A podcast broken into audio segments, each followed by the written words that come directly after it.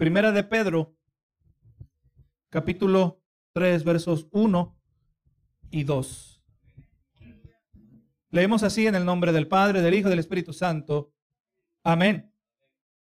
Asimismo vosotras, mujeres, estás sujetas a vuestros maridos, para que también los que no creen en la palabra sean ganados sin palabra por la conducta de sus esposas, considerando vuestra conducta casta y respetuosa.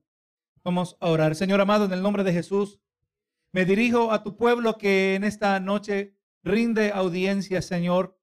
Aleluya. Y no es simplemente a venir a escuchar la predicación de un hombre, Señor, porque ¿quién soy yo? Sino, Señor amado, se trata de escuchar tu palabra y a cada uno de nosotros en esta noche seremos testigos de que si se está predicando fielmente tu palabra. Señor, no es mi deseo de agregarle un mensaje diferente del que fue designado como en la audiencia original, sino, Señor amado, que tú eres fiel, Padre Santo. Yo sé que tú vas a respaldar esta palabra porque por cuanto nosotros somos tu pueblo, por cuanto nosotros somos tus hijos y somos guiados por tu espíritu que mora dentro de nosotros, espíritu que nos lleva a toda verdad y toda justicia en esta hora. Señor, yo estoy confiado.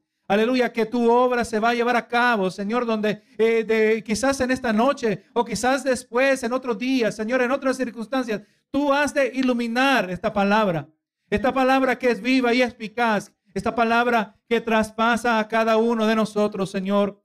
Y aquí yo soy portavoz. La gloria sea tuya, Señor. Recuerda las palabras escritas en el que dice que tenemos este tesoro en vasos de barro para que la excelencia del poder sea de Dios y no de nosotros, Señor. Aleluya, que cuando salgamos de este lugar podamos decir, Señor, tú has hablado a mi vida, Señor, y es eso lo que quiero hacer, Señor, de tomar esta palabra y ponerla tan clara, Señor, que entendamos exactamente lo que tú estás diciendo. Señor amado, gracias por este privilegio que me das.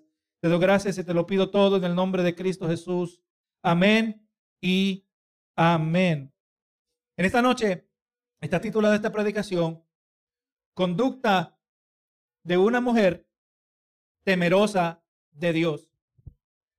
Hermano, eh, miramos, solo tenemos que mirar a nuestro alrededor y una de las conclusiones que vamos a, sacar es que vivimos en una sociedad que ha perdido el ancla moral eh, en el proceso que ha ido abandonando ese fundamento del Evangelio. Ahora hay una moralidad que antes era común en nuestra sociedad, una, dos generaciones atrás, que ya no existe en el día de hoy. Y vamos mirando que uno de los efectos de este abandono se hace evidente en que se ha distorsionado hasta se ha destruido el rol, el papel que desempeña el hombre y la mujer. Estamos mirando que los hombres no saben ser hombres y las mujeres no saben ser mujeres. Estamos en un mundo confundido. Y le digo que si ha de haber alguna restauración del orden establecido por medio del diseño de Dios, necesitamos nosotros retornar a esos perennes eh, principios, o sea, los eternos mandamientos de la palabra de Dios, que nunca pasan de moda, nunca se acaban, gloria a Dios, nunca son eh, sobrepasados por algo mayor, algo más importante. La palabra de Dios es eterna y permanece para siempre. Bendito Jesús, le voy a decir que nosotros somos bendecidos en este día porque vamos a examinar la revelación divina que se nos presenta por medio del apóstol Pedro. Y le voy a decir que para nosotros eh, tener una correcta comprensión de estos versos que vamos a estar mirando, requiere que nosotros siempre recordemos el contexto donde se nos presenta. Usted, hermano, recuerde, todos nosotros somos intérpretes de la palabra. Aunque yo no me considere erudito, no me considere un experto en la palabra, pero todos somos intérpretes de la, de la, palabra. Del momento que usted le cita un verso a alguien que se debe usar de esta manera, sea un consejo, sea una exhortación, usted está interpretando ese verso. Tenemos que todos asegurarnos que somos buenos intérpretes de la palabra. Y un buen intérprete siempre recuerda el contexto. ¿Verdad que sí? El contexto. Y el contexto de los versos que vamos mirando es importante, ¿verdad? Para que entendamos eh, lo que vamos a estar hablando en esta noche. Ya llevamos por varias semanas, estuvimos eh, a lo largo del capítulo 2, hemos podido explorar, eh, recibimos recibido la exhortación de parte del apóstol acerca de cuál debe ser nuestra, nuestra conducta en esta vida terrenal. Varios aspectos fueron tocados. Eh, Pedro en el proceso nos fue diciendo, ¿verdad? Cuando nos dice primera de Pedro 2.9, que somos real sacerdocio, ¿verdad? Somos pueblo escogido.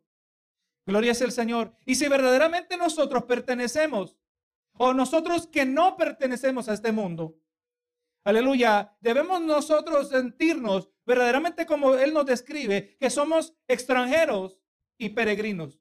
Nosotros, hermano, en Cristo Jesús, eh, ocurre esto que le voy a llamar un fenómeno, que nos sentimos como extraños entre nuestra propia gente. Nos sentimos como extraños entre nuestros paisanos de nuestro propio país.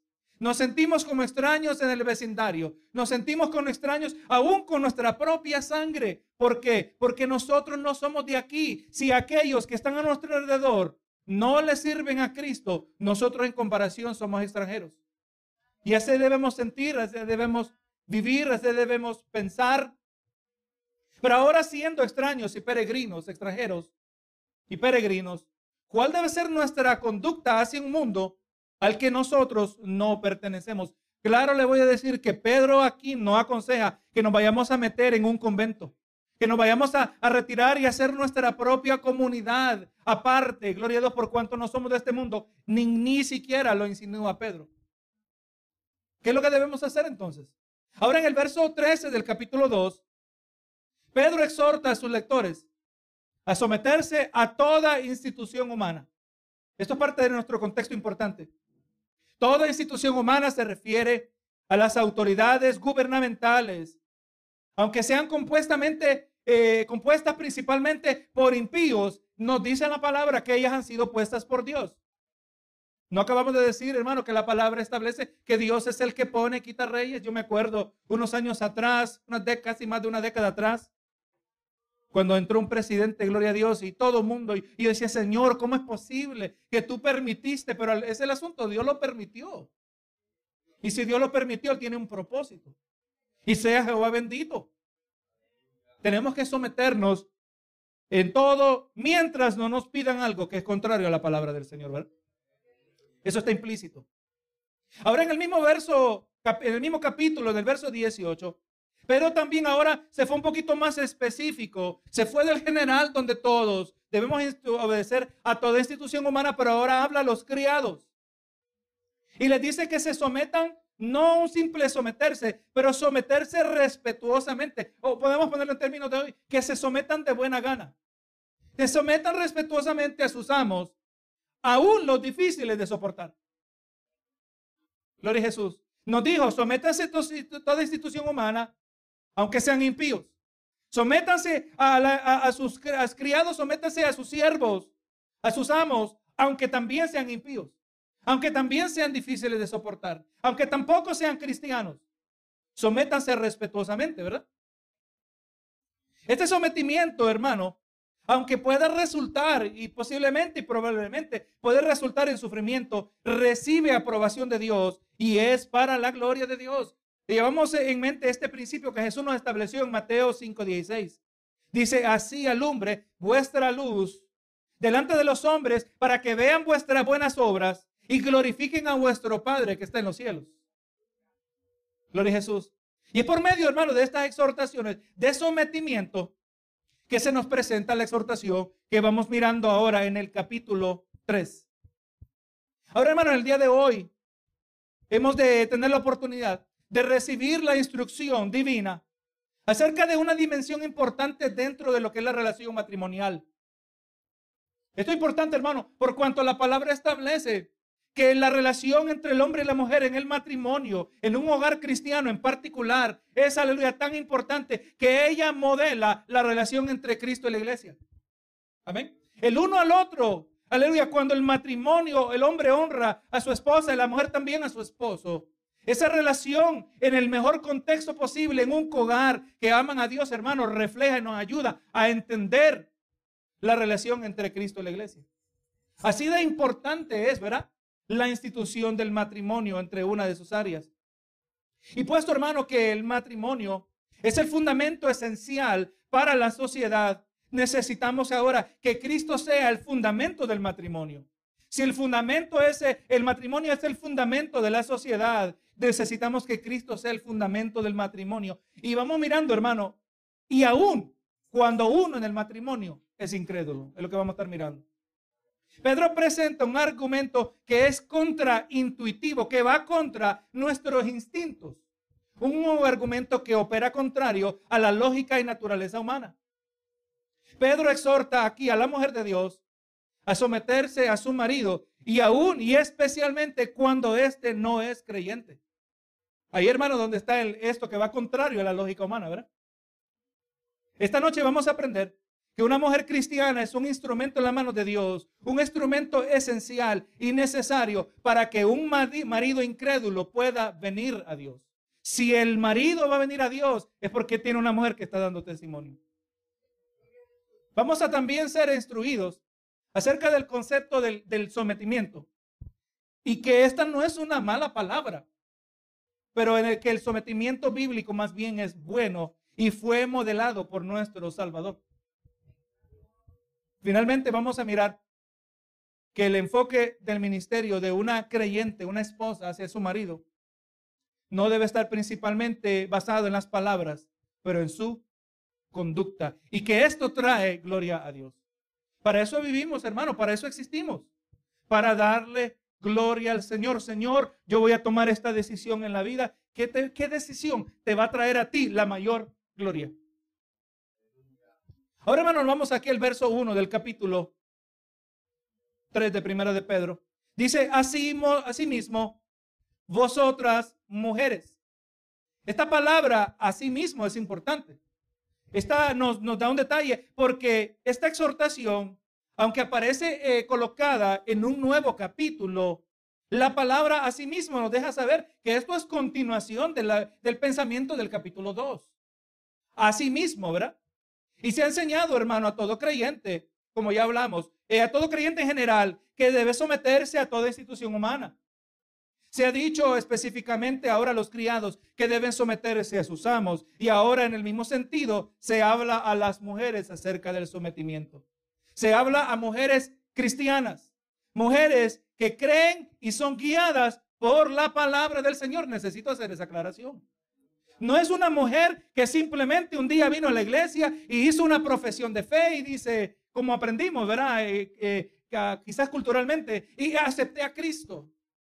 No, no, gloria a Dios. Cuando nosotros hacemos profesión de fe, es importante que a lo largo del tiempo demos evidencia de que tenemos posesión de fe.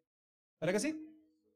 Yo puedo haber dicho, yo entregué mi vida a Cristo, pero el tiempo va a demostrar si en verdad lo hice. Y es a estas mujeres que verdaderamente hicieron una entrega que Pedro se está dirigiendo en esta noche. Hermano, importante también en todo esto, tenemos que comprender que en el contexto histórico original, la audiencia original del primer siglo, donde durante que fue escrito este, esta epístola, la mujer no tenía los derechos que tienen el día de hoy, lamentablemente. La mujer de muchas maneras era mirada como propiedad. No se le concedía quizás expresar su propia voluntad. E, era automático. Si el hombre eh, tenía en su hogar una práctica religiosa, era automático que la mujer iba a seguir la misma religión. Y le digo que era extraño lo que se está presentando aquí. Es extraño y desconocido en el contexto original. Era extraño y desconocido que una mujer se convirtiera a una religión distinta a la de su marido. Benito Jesús. Cuando un cónyuge era incrédulo, y la otra persona venía a la fe en Cristo, eh, eh, eh, vamos entendiendo que esto va a resultar en alguna especie de aislamiento, va a crear tensión, va a producir división dentro del matrimonio. Y vamos mirando, hermano, que en luz de esto también el apóstol Pablo, que escribiendo a los Corintios, trae una exhortación en 1 de Corintios 7:12. Dice, por lo demás yo digo, no el Señor, si algún hermano tiene mujer que no sea creyente y ella consiente en vivir con él, no la abandone. Y dice el 13, y si la mujer tiene marido que no sea creyente y él consiente en vivir con ella, no lo abandone. Así que hermano, vamos mirando, ¿verdad? Eh, en la exhortación de, este eh, verso que estamos mirando, Pedro asume que se está dirigiendo a aquellas mujeres creyentes cuyos maridos han consentido en continuar viviendo con ellas a pesar de su conversión a Cristo. No era algo eh, raro, no era anormal que una mujer, gloria a Dios, veniendo a Cristo, el esposo decida, ya este matrimonio es nulo. El hombre tenía el derecho, hermano. Eh, era tan lamentable la autoridad que el hombre recibía en aquel contexto histórico que si él consideraba que su mujer le había sido infiel, la podía matar y no iba a experimentar ninguna consecuencia legal. Así que estamos hablando de un contexto donde quizás un buen caso es que el hombre deje a la mujer, el hombre incrédulo. Pero vemos que en ocasiones el hombre no abandona a la mujer como es el enfoque en esta noche. Gloria a Jesús. Y vamos mirando, hermano, que este detalle se va a hacer un poquito más evidente más adelante. Entonces dice, asimismo vosotras, mujeres, estad sujetas a vuestros maridos. Esta es una exhortación universal que aplica a toda mujer que es creyente, a toda esposa creyente. Todos tenemos, hermano, y vamos a reconocer que todos, todo ser humano tiene que someterse. Este asunto de someterse no solo le aplica a la mujer, a la esposa, esto le aplica a todo ser humano. Todos tenemos que someternos a las autoridades terrenales. Los criados tienen que someterse a sus amos. Y aquí no está diciendo Pedro que las mujeres deben someterse a sus maridos. Este asunto de sometimiento, le voy a decir que resulta muy controversial ser controversial en el contexto de la sociedad en la que vivimos, que por mucho tiempo ha sido moldeada por las filosofías del feminismo moderno.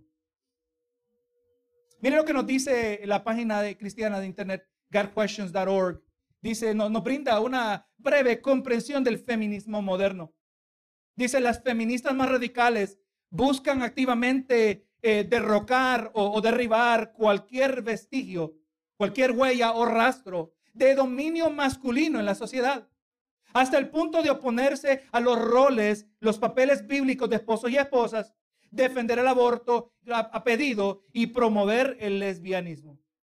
Ese es el feminismo moderno, eh, distinto del feminismo quizás clásico original, que verdaderamente estaba peleando por los derechos de la mujer, eh, especialmente cuando hablamos de Estados Unidos. Mientras que nuestra sociedad eh, habla de abandonar la idea de hombre como cabeza del hogar, promueven una división de autoridad. La Biblia más bien exhorta a la mujer a someterse a su marido, un mensaje que es indirecta contradicción al feminismo moderno. Hermano, yo le pongo a pensar, hermano, cuando yo me casé, yo tenía esa mentalidad vamos pensando cómo es, es 50 y 50 y 50 y 50, suena muy justo. ¿Verdad que sí? Eh, cada uno, el hombre y la mujer son iguales. Y es correcto, el hombre y la mujer son iguales en los ojos de Dios, indudablemente. Pero no somos iguales en función, que es el detalle importante. No somos, eh, ¿y cómo sabemos que no somos iguales en función? Nuestra propia biología lo demuestra. ¿Verdad que sí? La, la manera que el Señor nos ha alambrado a los hombres y así también a las mujeres. Gloria sea el Señor. Somos iguales eh, eh, en los ojos de Dios, indudablemente somos iguales en valor y estima. Somos, aleluya, de, de igual importancia. No tiene preferencia del hombre sobre la mujer o preferencia de la mujer sobre el hombre. Pero no somos iguales en función. Y eso es lo que la sociedad moderna no quiere aceptar. La Biblia exhorta que la, toda mujer cristiana debe someterse no a todo hombre, pero someterse a su marido, que esto es importante. Y es posible, hermano, que el concepto del sometimiento de la mujer dentro del matrimonio, pues eh, eh, ya dijimos que resulta ser uno de los tópicos más controversiales y más resistidos dentro de la iglesia. Y le voy a decir que grande parte de esta resistencia al tema surge de una errada comprensión del concepto bíblico del sometimiento. Gloria a Jesús. La palabra que aquí es traducida, sujetas, viene de una palabra griega que también se usa dentro de un contexto militar. Hablando de subordinación, de ser subordinado, eh, hablando de colocarse bajo autoridad, hablando de colocarse bajo rango. Es esencialmente lo que está diciendo el apóstol Pedro. que la mujer debe sujetarse, estar sujeta a su marido, debe colocarse bajo la autoridad de que Dios le ha dado al marido, no porque el marido es superior, sino porque el marido tiene una función diferente a la mujer. Esto es importante que lo llevemos en mente cuando se trata y lo vamos a comparar otra, lo vamos a ilustrar de otra manera que yo espero que usted va a salir aquí completamente convencido. Gloria a Jesús. El apóstol Pablo, bajo la inspiración del Espíritu Santo, también instruyó a las esposas a someterse al liderazgo de sus esposos. Mire lo que dice Colosenses 3:18. Casadas, estad sujetas a vuestros maridos como conviene en el Señor. Esto lo eleva a un mandamiento de alta prioridad, ¿verdad que sí? Es esto, esto delante del Señor.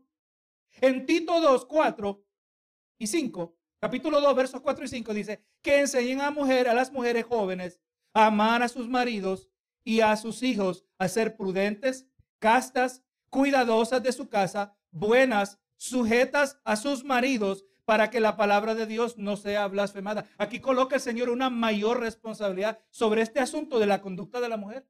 Que este, este, este verso de Tito merece una propia predicación en sí sola, ¿verdad? Para que la palabra de Dios no sea blasfemada. O sea que cuando esto se hace, esto trae gloria al Señor. Esa es la pregunta que está haciendo, ¿verdad? Y no se preocupe que vamos a hablar de los hombres en las semanas que vienen. Pero esto es lo que está hablando el apóstol Pedro a las mujeres, porque las mujeres también, como hijas de Dios, están preguntando, Señor, ¿cómo yo, conforme al diseño que tú me has dado, puedo traer gloria a tu nombre y no que tu nombre sea blasfemado? Ya establecimos lo que miramos en Mateo 5:16, que los hombres, la humanidad en general, vean vuestras buenas obras y así glorifiquen a Dios, ¿verdad que sí? Vean vuestra, vuestra luz, que así alumbre vuestra luz ante los hombres y vean vuestras buenas obras. Eso es lo que estamos buscando. Para eso existimos. Si fracasamos nosotros en traer gloria a Dios, fracasamos en el todo de nuestros propósitos de la tierra. ¿Qué importa que tenga fama? ¿Qué importa que tenga logros y alcances? ¿Qué, lo, qué importa que tenga el reconocimiento de todos?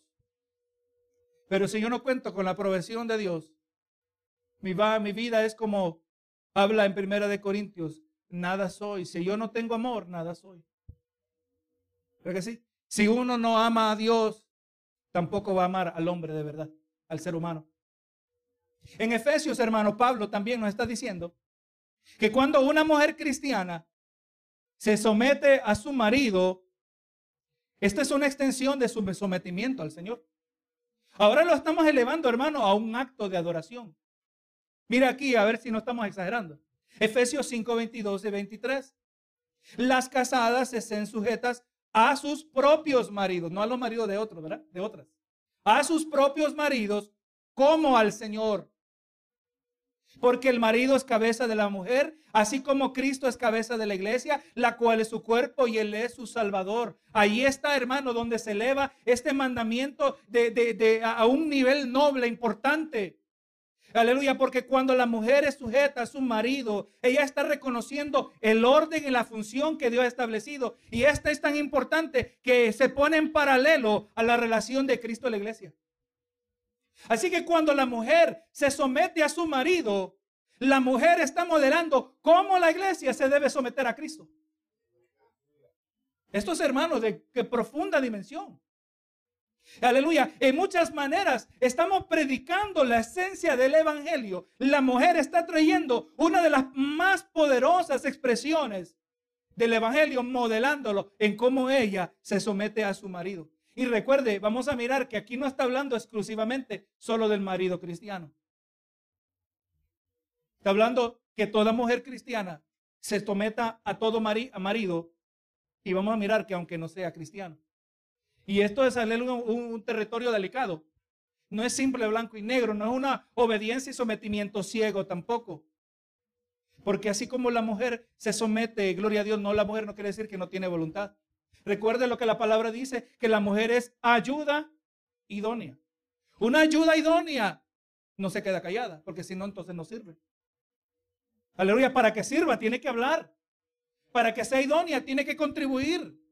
Aleluya, tiene que desempeñar ese papel complementario con el hombre, porque le voy a decir que el hombre por sí solo no refleja la imagen de Dios. La mujer por sí sola no refleja la imagen de Dios, pero juntos reflejamos totalmente la imagen de Dios. Por eso la palabra claramente lo ilustra desde el libro de Génesis, ¿verdad? Que la mujer salió del hombre. Gloria sea el Señor. Todo esto, hermanos, son aspectos que son especiales acerca del Evangelio. Que la responsabilidad es puesta eh, en las manos de aquellos que son casados. Y a gloria Jesús. Y aunque eh, diga uno, pues este, es, quizás esto no me aplique directamente, quizás aplique directamente, pero hay otras generaciones las cuales necesitan recibir esta enseñanza. Así que todos tenemos que estar atentos a lo que la palabra dice. Gloria Jesús. Así que las casadas estén sujetas a sus propios maridos como al Señor. La mujer que se sujeta y obedece este mandamiento, esto la constituye en un acto de adoración. La adoración, sabe usted, hermano, que viene de muchas maneras, de muchas formas. No es simplemente cantar. No, hermano, adoración es hacer todo aquello que es conforme a la voluntad de Dios, todo aquello que trae gloria al Señor. En esencia, hermanos, pues Dios está, no está aquí recordando por medio de Pedro que el sometimiento no es algo malo. ¿Por qué? Porque proviene de parte de Dios. El sometimiento no es malo. Por lo tanto, el sometimiento no es una mala palabra. El sometimiento no es un reflejo de interioridad, inferioridad o de menor valor o estima. Y esto lo vamos a hablar un poquito más en la semana que viene que el asunto del sometimiento, vuelvo a repetir, no significa que es inferior el que se somete o que es de menor valor o estima, en este caso la mujer. Vamos a ver, hermano, que Cristo, nosotros hemos visto que Cristo continuamente se sometió a la voluntad del Padre. ¿Pero que sí? Y ya nosotros hemos establecido, número uno, que el Padre no es mayor que el Hijo. Ni el Hijo es menor que el Padre, ni el Espíritu Santo menor que Padre e Hijo. Todos son iguales en el sentido, aleluya, que todos son Dios y juntos eh, eh, constituyen la, deidad, eh, nuestro Dios a quien servimos. Hermano, aleluya, Cristo no tuvo problema en someterse. Miren lo que nos dice Filipenses 2, 6 al 8, hablando de Jesús. Dice el cual, siendo en forma de Dios, no estimó el ser igual a Dios, hablando del Padre, ¿verdad? El ser igual a Dios como cosa a que aferrarse, pudiendo decir, oye, no, no, eh, Padre Celestial, yo no voy a ir y morir por el pueblo porque yo soy igual a ti. Ve tú mejor. No, no, no, él no, él no se aferró de eso, de que era en igual, en valor, en estima que el Padre Celestial y el Espíritu Santo. Dice, no, dice, sino que se despojó a sí mismo, tomando forma de siervo, hecho semejante a los hombres, y estando en la condición de hombre, se humilló Asimismo, haciéndose obediente hasta la muerte, muerte de cruz. No cabe duda que el Padre y el Hijo no son la misma persona, obviamente, pero son iguales en esencia y divinidad, ¿verdad que sí? Son iguales. Así que, hermanos, podemos entender que la esencia, que la resistencia contra el sometimiento de la autoridad masculina no es simplemente un asunto de, no comprender el significado bíblico, que yo espero que esto alivia mucho del problema. Pero que también, hermano, es un asunto de humildad. En las que no se someten, algunas mujeres no se someten porque no entienden el concepto bíblico del sometimiento. Pero hay unas que no solo no lo conocen, pero que también, aleluya, es un asunto de humildad. Porque, hermano, donde el que no está dispuesto a someterse es porque no está dispuesto a ser humilde. Y ahí donde esto llega al corazón. Y esto no solo aplica a la mujer, esto aplica a todo ser humano. El que no se quiere someter a Dios es que no quiere ser humilde. No se quiere humillar. Gloria a Jesús. Así que hermano, es un asunto de humildad. Eh, eh, vemos que Cristo, el creador, el sustentador del universo, se sometió y porque aunque era Dios y especialmente porque es Dios, vemos que Jesús es también humilde, hermanos. Jesús es la persona más humilde que nosotros pudiéramos imaginar. No podemos entender nosotros la humildad de nuestro Señor Jesús. Y fue porque es humilde que Él se pudo humillar, que Él se pudo someter a la voluntad del Padre. Miren lo que nos dice Lucas 22, 42. Diciendo, Padre, si quieres, pasa de mí esta copa, pero que no se haga mi voluntad, sino la tuya. ¿verdad? Eso es lo que acompaña, califica nuestras oraciones. ¿verdad? Le pedimos al Señor lo que pensamos que necesitamos, pero al final agregamos, Señor, pero que no se haga mi voluntad, sino la tuya.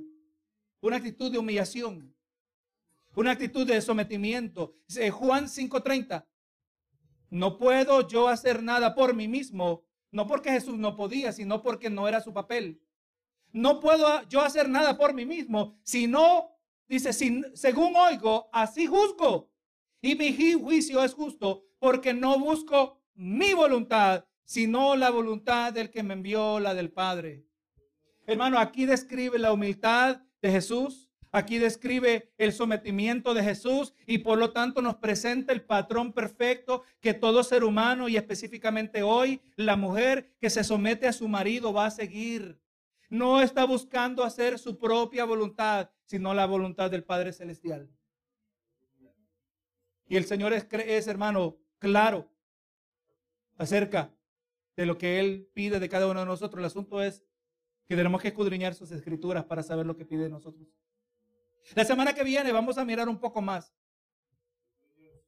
de lo que de lo que tiene que ver con el hombre, que también el hombre es llamado a someterse. No solo la mujer se somete, pero también el hombre. Entonces dice aquí, hermano, continuemos leyendo, mujeres están sujetas a vuestros maridos para que también los que no creen a la palabra, hermano, Pedro está aquí aclarando que aunque aunque, aunque nosotros también pueda ser sorprendente, nosotros la audiencia actual, este mandamiento eh, de las mujeres cristianas sometidas a sus maridos también incluye, incluye a aquellos maridos incrédulos. Lógicamente diríamos el, el, el marido cristiano Claro, la mujer cristiana no debe tener problema en someterse al marido cristiano, por cuanto la palabra ya dice que el marido cristiano ejerce su función y en el proceso él te debe estar sometiendo a Cristo. El, marido cristiano no es un agente independiente. Amén. No es, aleluya, un tirano.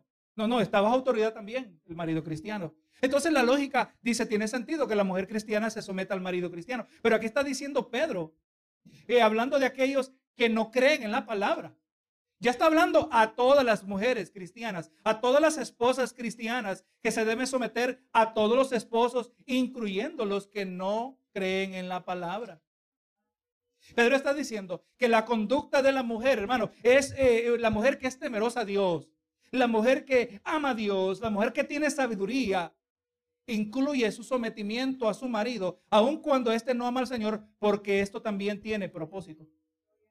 Hermano, y no se sorprenda que cuando hablamos de este tema en general, el sometimiento, el caso de la mujer, el sometimiento en general, hermano, muchas veces esto choca con la esencia de quienes nosotros somos. La carne protesta, hermano que yo me voy a someter. Hermano, eh, como pastor a mí me ha tocado estar al lado de este argumento, que yo me voy a someter al pastor, dice la gente, ¿verdad? A mí nadie me dice cómo vivir mi vida. Porque es que la rebelión, la rebelión está en el corazón del en la naturaleza del corazón humano, de todo ser humano. Pero si hemos nacido de nuevo, nosotros tenemos que aceptar este mandamiento y pedirle al Señor que así como revela que esto choca cuando mi corazón choca con el mandamiento. No es el, corazón, no es el mandamiento que tiene que cambiar, es el corazón nuestro que tiene que cambiar. Aleluya. La mujer cristiana se somete aún a los que también, los que no creen en la palabra, porque esto también tiene propósito. Dios tiene propósito en todo, hermano. Dios se las sabe todas. Nosotros ni empezamos a entender Hermano, lo que no tiene sentido para nosotros, eso, eso no importa. Si mis instintos me dicen algo contrario a la palabra, yo rechazo mis instintos. No dice la palabra que andamos por fe y no por vista. La fe no es una simple declaración de lo que nosotros queremos que ocurra en nuestra vida. No, hermano. La fe tiene un ancla, como dice en el libro de los Hebreos que su verdad es el ancla de nuestras almas, la fe. La fe cristiana no existe eh, eh, abstractamente. Me cortaba recordando cuando estaba jovencito, que yo pensaba que lo que yo necesitaba en mi vida cristiana era sentir más de la presencia de Dios.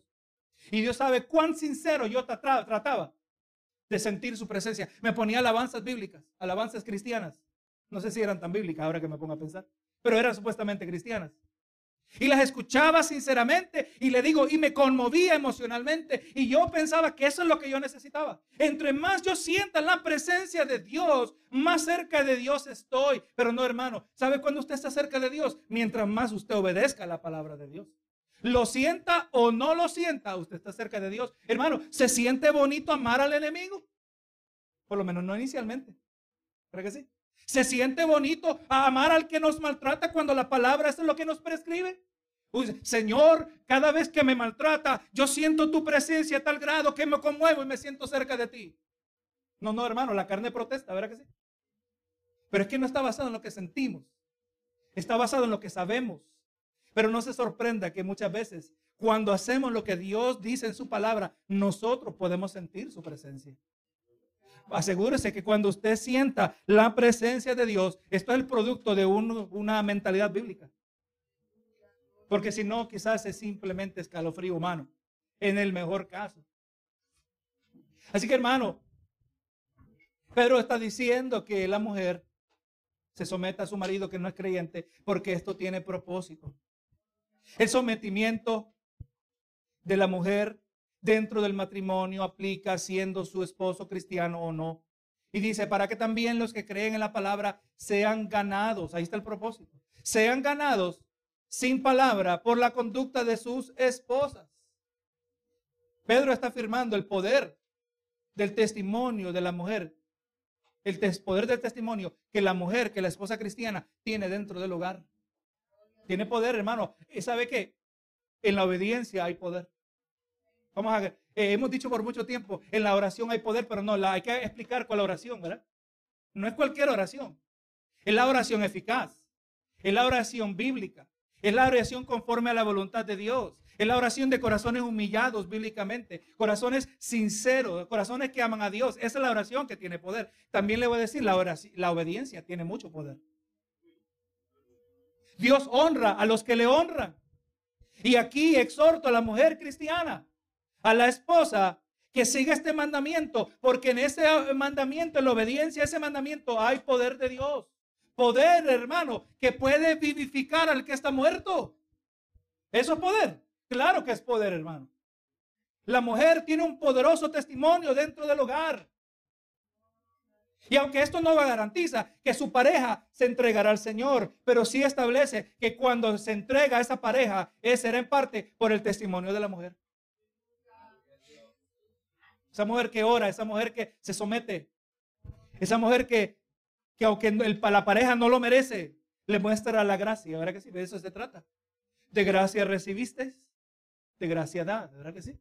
Si usted entiende que ha recibido gracia, usted va a dar gracia. Si usted entiende que ha recibido perdón, usted va a seguir perdonando. Porque hay que, si hay que, si el, si el criado debe ser respetuoso a aquellos que son difíciles de soportar, yo creo que ese criado está perdonando 70 veces 7, ¿verdad que sí?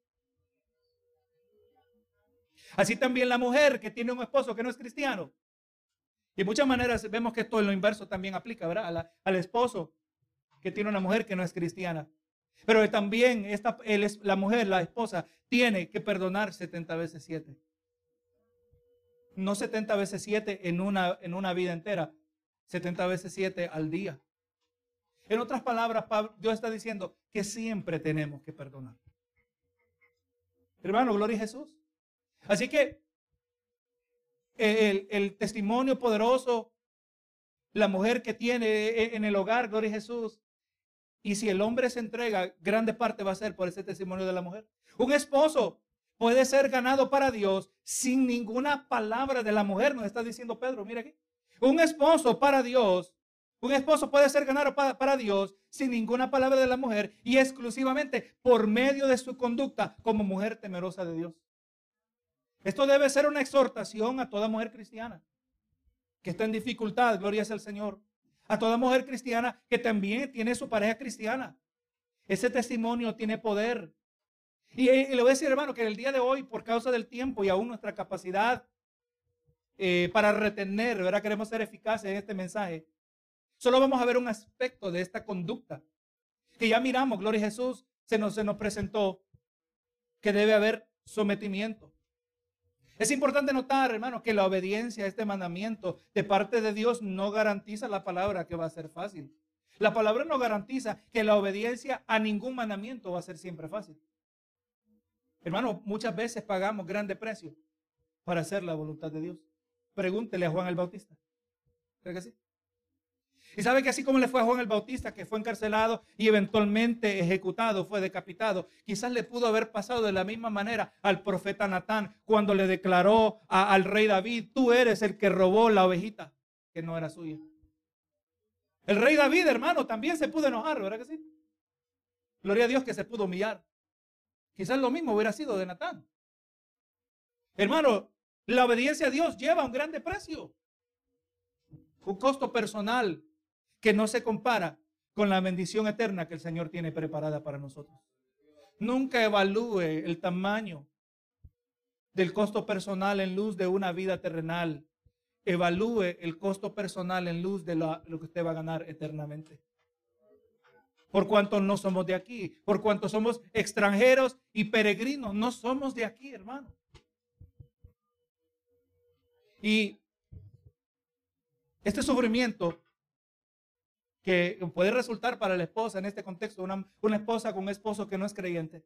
Pedro ya nos exhortó acerca de la actitud que tenemos que tener acerca del sufrimiento, especialmente cuando este sufrimiento resulta de nuestra obediencia a Dios. Al nosotros obedecer a Dios puede resultar en sufrimiento. Recuerde, ya Pedro por varias semanas hemos mirado que ha ido elevando nuestra conceptualización, cómo nosotros miramos el sufrimiento. El sufrimiento no es algo que debemos evitar a todo costo. Entendamos, por cuanto estamos en un mundo caído y nuestra naturaleza humana está contaminada por el pecado, aunque hayamos nacido de nuevo, el sufrimiento se convierte en un poderoso instrumento en la mano de Dios para moldearnos a nosotros y también, hermano, para que en el medio de sufrir nosotros podamos visiblemente modelar una vida que agrada a Dios y que también el Señor sea glorificado. Retrocedemos al capítulo 2, verso 20, donde Pedro nos habla de lo mismo. Dice que pues qué gloria es si pecando sois abofeteados y lo soportáis. Mas si haciendo lo bueno sufrís y lo soportáis, esto ciertamente es aprobado delante de Dios. Hermano, el, malhechor hace el mal y sufre las penalidades. Ahí no hay gloria. Donde hay gloria en los de Dios es aquel que hace lo bueno y sabe que va a sufrir y esto es aprobado delante de Dios. ¿Usted no es lo que necesitamos nosotros de Dios, hermano? Será aprobado delante de Dios. Así que nosotros no vamos a evitar el sufrimiento a todo costo. No es que lo vamos a ir a buscar, es otra cosa. Pero cuando el sufrimiento toca la puerta, entendemos nosotros que tiene un propósito. Dios, hermano, ¿sabe qué? A mí me, molesta cuando se paran estos líderes espirituales, apóstoles, profetas, diciendo, ven acá, ven acá, que Dios tiene un propósito especial para tu vida. Y sabe que siempre pintan un escenario que viene una gloria venidera y es posible, pero nunca hablan honestamente. Bueno, déjeme corregir, porque como yo no he estado, no puedo decir que nunca hablan honestamente, pero muchas veces eh, eh, omiten el detalle que para que venga gloria tiene que venir sufrimiento primero. Eso lo respalda la palabra, hermano. Cuando va a venir gloria de Dios sobre nuestra vida, el Señor primero nos tiene que convertir en recipientes aptos para recibir este tesoro, este tesoro en vaso de barro. Tiene que quebrantarnos. Y alguien que Dios está quebrantando, dice, podemos decir, el Señor está preparando para recibir la gloria de Dios. Un mensaje diferente al que se escucha en el día de hoy, hermano. Porque aquí dice, si lo soportáis, si sufrís, si lo soportáis. Hablando de que lo, tolera, lo recibimos, lo aceptamos, no lo escapamos. Dice, esto es aprobado delante de Dios, porque para esto fuiste llamados. ¿Para qué fuimos llamados? Para sufrir. No, pastor, cambia el mensaje, me voy. Si no cambia el mensaje, me voy. No, hermano, esta es la palabra de Dios. Para esto fuimos llamados. Porque también Cristo padeció por nosotros. Si Cristo padeció, ¿qué pienso yo? Que yo no voy a sufrir. Porque para también Cristo padeció por vosotros, dejándonos ejemplo para que sigáis sus pisadas, hermano. Eso está sumamente claro. Señor, yo te quiero seguir. Señor, yo te quiero servir. Entienda lo que estamos diciendo. Amén. Yo quiero, yo quiero sentir tu gloria. Derrama tu gloria sobre mí. Ok. Tiene que seguir mis pisadas. Tienes que estar dispuesto a sufrir por causa de mi nombre, porque para eso fuiste llamado. Hermano, le voy a decir que el lugar donde nosotros glorificamos más a Dios no es en las cantidades de bendiciones que recibimos. Donde nosotros tenemos más oportunidad para glorificar a Dios es cuando el mundo nos puede ver en medio del sufrimiento. Porque el mundo se identifica con nuestro sufrimiento, pero el mundo no necesariamente se identifica con nuestra prosperidad. Y no le estoy diciendo que esto quiere decir que vamos a ser monjes, que siempre vamos a sufrir. No, no, hermano, la palabra habla de tiempo de reposo, eso es indudable. Pero el reposo viene como descanso de aquel que ha sufrido para la gloria de Dios. No dice la palabra ninguno que milita en este mundo se enreda en los negocios de este, de este siglo para agradar a aquel que lo tomó por soldado.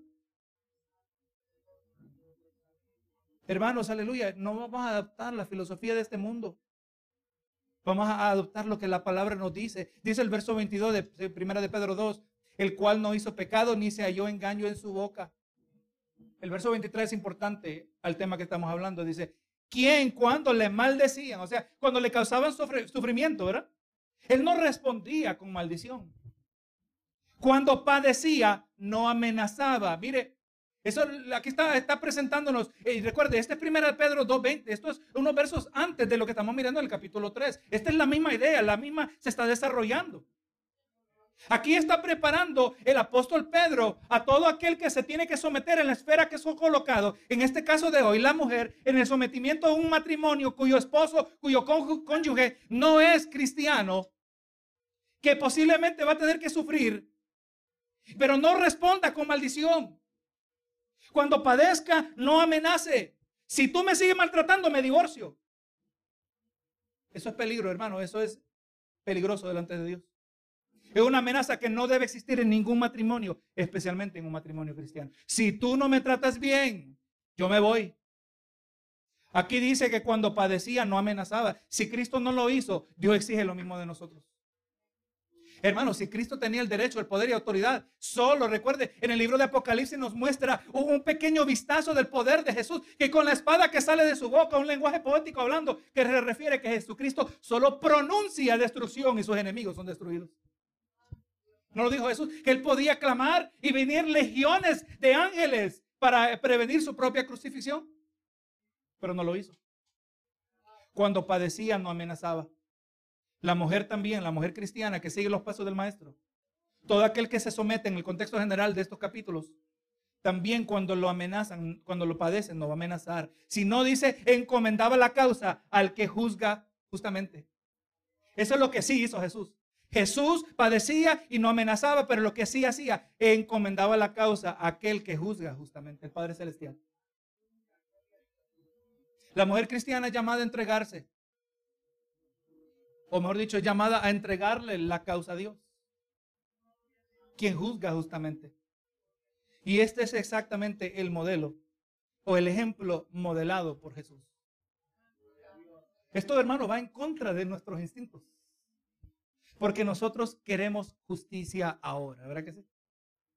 Yo quiero justicia ahora. Señor, cámbialo, que le caiga un rayo. Ahora, Señor. No, pero las cosas no funcionan así, hermano. Es en el tiempo de Dios. Y quizás Dios te ha dado esa pareja para moldearte. No es quizás, hermano, eso es indudable. Porque todo lo que Dios permite en nuestra vida tiene un propósito, especialmente nosotros que somos hijos de Dios. Lo que Dios ha permitido en tu vida es para moldearte. Y aleluya, y cuando experimentemos injusticia, no se preocupe que esto no cae en oídos sordos, vamos a encomendárselo a aquel quien, que juzga justamente. Señor, mira lo que estoy padeciendo, dame la fuerza. Eso es lo que va a decir la mujer cristiana. Dame la fuerza para tolerar a este marido que no te conoce. Yo te voy a honrar a ti para que así este hombre quizás tenga oportunidad de venir a la fe, a conocerte. Exactamente lo que Cristo nos modeló. Y así el verso 2. Y ya vamos por terminar considerando vuestra conducta casta y respetuosa. El marido es ministrado, es edificado por medio de la conducta de la esposa. Pedro aquí nos brinda Gloria a Dios, ahora había dicho que solo un aspecto, vamos tocando dos. Nos brinda ahora el, el segundo aspecto de esta conducta. Ya hablamos que la conducta que glorifica al Señor, la conducta que puede producir un cambio en el corazón de un hombre que está muerto en pecado, en delitos y pecados, es número uno, una mujer que se somete. Pero aquí también eh, la conducta de una mujer que es casta y respetuosa. Esta mujer que se somete a Dios también se somete a su marido, porque aunque éste no teme de Dios, pero esto sí agrada al Señor. Y este sometimiento y respeto a su marido es expresado, hermano, también, como dijimos, en una vida pura y respetuosa. Aquí está otro aspecto de, esa conducta que, que impacta al hombre que no es creyente. Si los ojos de un hombre incrédulo han de ser abiertos hacia Dios, esto es porque en parte, esto será en parte porque su esposa ama a Dios y aleluya, y ella no anda interesada en otros hombres. Porque hay una dificultad que surge aquí. La mujer cristiana cuyo esposo no es cristiano, ella sigue siendo humana. Ella, como cualquiera de nosotros, deseamos la armonía en nuestra vida. Eh, eh, eh, anhelamos compatibilidad. Queremos que, eliminar todo choque si fuese posible. Y quizás pueda venir la tentación. Y es a eso que está hablando Pedro. Aleluya. que la mujer cristiana tenga cuidado de no estar interesarse en otros hombres. Pedro, eh, eh, Pedro nos está dando a entender que Dios reconoce como legítima la unión de una pareja que eh, contrajo el matrimonio, aunque ninguno de ellos haya sido salvo. Dios reconoce el matrimonio de los impíos, por cuanto Dios está en contra del matrimonio de un creyente con un incrédulo. Ah, mire, déjeme explicar una vez más. aquí el escenario que se nos presenta es una mujer cristiana con un hombre que no es cristiano. Pero ¿cómo llegó a eso a ser? Porque ambos eran incrédulos y la mujer vino a Cristo. ¿Verdad que sí? Mientras estaban casados. No era que una mujer cristiana se casó con un incrédulo, porque la palabra prohíbe esa relación. Miren lo que dice 2 Corintios 6:14. No os unáis en yugo desigual con los incrédulos, porque qué compañerismo tiene la justicia con la injusticia y qué comunión la luz con las tinieblas. Este no es el escenario al que Pedro está hablando. Está hablando del escenario donde una pareja incrédula, aunque se casaron, la mujer vino a los, los pies de Dios. Y ahora tiene las dificultades de cómo navegar este matrimonio. Aleluya. Y quizás su esposo la maltrata en la casa, no conociendo temeroso de Dios. Aleluya. Y en la iglesia pueden haber hombres cristianos. Y quizás la mujer cristiana dice, Señor, ¿por qué no me das un, un esposo como ese? que me va a tratar bien. El Señor está hablando en contra de eso. Que la mujer no, aleluya, ni siquiera entretenga tales pensamientos, porque Dios reconoce esa unión. Aunque eran incrédulos y ahora ya vino a Cristo, aleluya, el Señor reconoce ese matrimonio. Y le está diciendo a la mujer que en ese, ese contexto, aunque sea difícil, su conducta sea casta y respetuosa. Así que hermano, por cuanto cuando la mujer en la pareja llega a servir al Señor, esta debe respetar también su relación matrimonial, no anhelando la compañía de algún hombre, aunque cristiano, porque este no es su esposo. Pero Dios es honrado cuando la mujer es pura en acto y pensamiento. Dios es glorificado cuando la mujer respeta a su marido, aun cuando este no es incrédulo, aunque este no es creyente. Puedo decir, hermano, que la mujer adora a Dios por medio de una conducta casta y respetuosa. Así que, hermano, en el día de hoy, hoy más que nunca necesitamos volver a las raíces del matrimonio, como establecidas por el creador del matrimonio. En una sociedad que está confundida a causa del pecado. Nos dice en Isaías 5:20, hay de los que a lo malo le dicen bueno y a lo bueno malo, que hacen de la luz tinieblas y de las tinieblas luz, porque ponen lo amargo por dulce y lo dulce por amargo. Ese es el patrón que sigue este mundo y qué lamentable es que la tasa de divorcio entre los incrédulos, que está ahí alrededor del 50% de los matrimonios en el divorcio, es igual que la tasa de divorcio entre los cristianos. ¿Qué nos dice eso? Que las mujeres, no las mujeres, las mujeres y los hombres no están pensando como mujeres y hombres cristianos. Están pensando como el mundo. De esto mismo hablaba con alguien el otro día. Yo digo, yo podría aceptar por lo menos un, que fuera un 40%, que fuera un 30%, que muestra que hay diferencia. Pero no, no, esto muestra que estamos iguales, lamentablemente. Tenemos que volver a las raíces bíblicas del matrimonio. Tenemos que volver a las raíces bíblicas del hombre, a las raíces bíblicas de lo que significa ser mujer, lo que significa ser esposo, lo que significa ser esposa. Así que es la redención del individuo, la redención del matrimonio y el, hogar se encuentra dentro del Evangelio. Si traemos el Evangelio, esto es lo único que tiene el poder para transformar lo que está destruido. Así que en el día de hoy, hermanos, hemos recibido la exhortación del apóstol Pedro en luz de este tópico controversial para nuestra sociedad moderna. Si verdaderamente creemos que la palabra de Dios es la máxima autoridad sobre todo aspecto de la vida del ser humano, o en otras palabras, si verdaderamente hemos nacido de nuevo, específicamente toda mujer que posee una genuina profesión de fe ha de sujetarse al decreto divino. Porque Dios lo dijo. Si todos hemos de sujetarnos a las autoridades humanas, aunque impías, y los criados a sus amos, aunque difíciles de soportar, y las mujeres cristianas a sus esposos incrédulos, cuanto más una mujer cristiana cuyo esposo es cristiano, y todo esto para la gloria del Señor. Hay mucha tela que cortar, pero el resto se lo dejamos al Espíritu Santo que le traiga la aplicación en su diario vivir. Hermanos, el mandamiento en ocasiones es fuerte, pero es digno de, seguir. Y el Señor no solo es glorificado, hermano, pero es que allí hay bendición. Hay maldición en la desobediencia, hay bendición en la obediencia a la palabra del Señor. Señor, traemos esta palabra, hemos traído esta palabra, Señor. Un tema que quizás a nuestra constitución humana es de grande conflicto, de choque, Señor. Pero queremos ser fieles a tu verdad. Y aquí, Señor, se ha presentado tu palabra.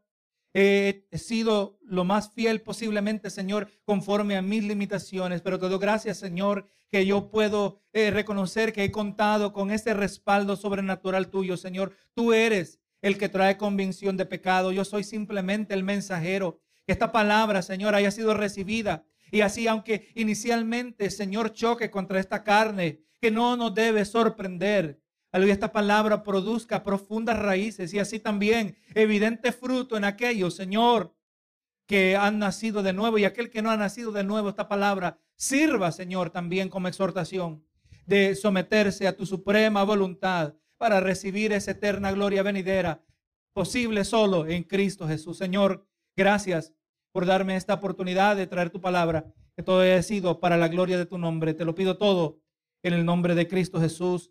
Amén y amén.